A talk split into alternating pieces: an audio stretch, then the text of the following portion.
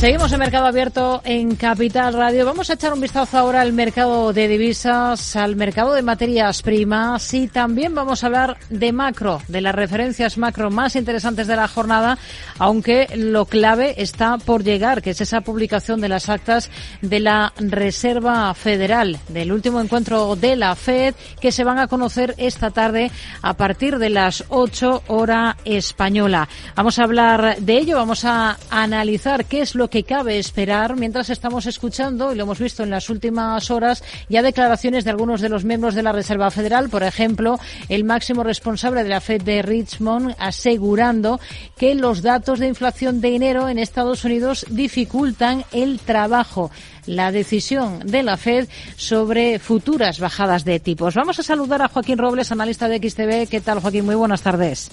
¿Qué tal? Muy buenas tardes, Rocío. Bueno, actas de la FED, a partir de las 8 de la tarde, ¿qué esperan encontrarse ustedes en ellas? Bueno, la verdad que no mucha novedad y menos teniendo en cuenta que esas actas eh, no van a hablar de los recientes datos que hemos conocido. Quizá, eh, bueno, un mensaje similar al que dio Power en la rueda de prensa diciendo que, claro, que el dilema ahora mismo de la Reserva Federal es eh, recortar los tipos antes de tiempo puede generar nuevos repuntes de inflación, pero también irse más lejos pues puede llevar a la economía a una mayor debilidad. Así que yo creo que será un poco hablar de ese entorno y eh, bueno reiterar un poco el mensaje de que quieren señales contundentes de que la inflación está estabilizada en ese entorno del 2%. De momento, a la espera de esa referencia, el dólar hemos visto que ha relajado su fortaleza en las últimas dos jornadas. Hemos llegado a ver el cruce euro-dólar por encima de la cota de 1,08, por ahí se mantiene a esta hora, y a la libra por encima de los 1,26. ¿Son los niveles clave en estos dos cruces ahora?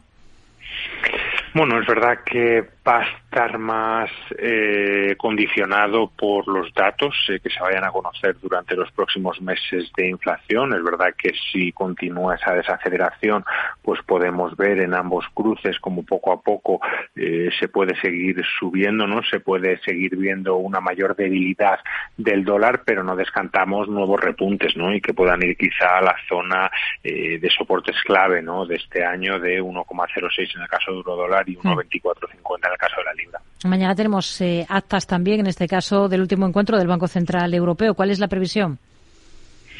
Bueno, la previsión es un poco parecido ¿no? a lo de la Reserva Federal. Lagarde dijo en su última reunión que era prematuro hablar de recorte de tipos, que la decisión estará totalmente condicionada por los próximos datos y puso un poco el foco en el crecimiento de los salarios. Y hemos visto esta semana cómo acabaron el último trimestre de 2023 eh, por encima del 4,5%, la segunda mayor subida trimestral desde que hay registro en la zona euro.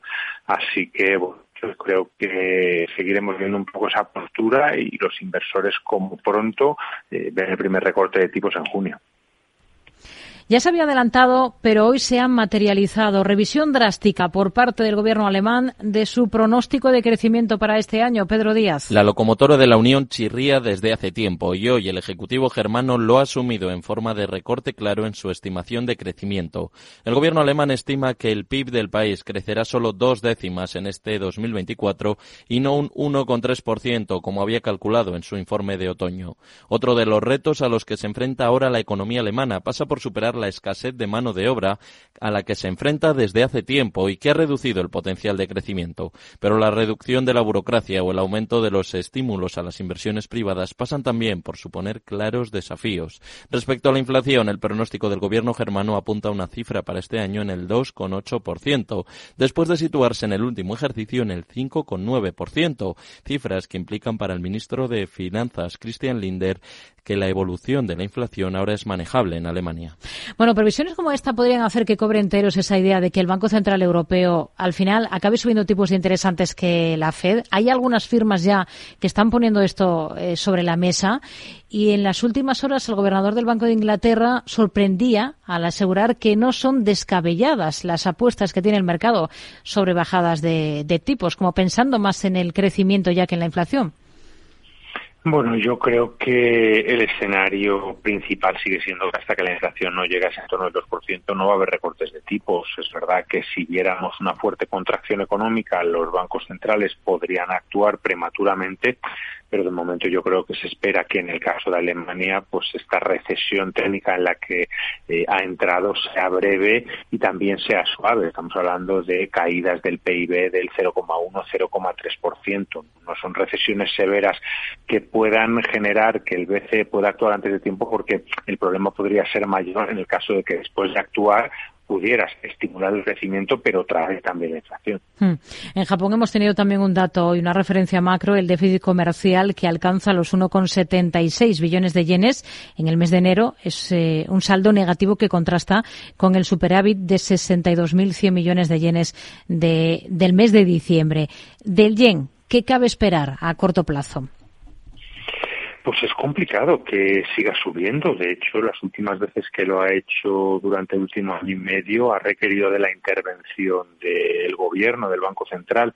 Es verdad que esta debilidad bien precisamente ha sido uno de los grandes impulsores tanto de crecimiento para la economía japonesa como de las subidas en bolsa, porque ha hecho competitivas a los exportadores, pero bueno, yo creo que ahora mismo podría ser incluso una buena idea, ¿no? Pensar en una posición corta en el, frente al dólar, eh, poniendo de stop esos máximos históricos, ¿no? Por encima del 1,51. Joaquín Robles, analista de XTV, gracias. Muy buenas tardes. Igualmente, muchas gracias.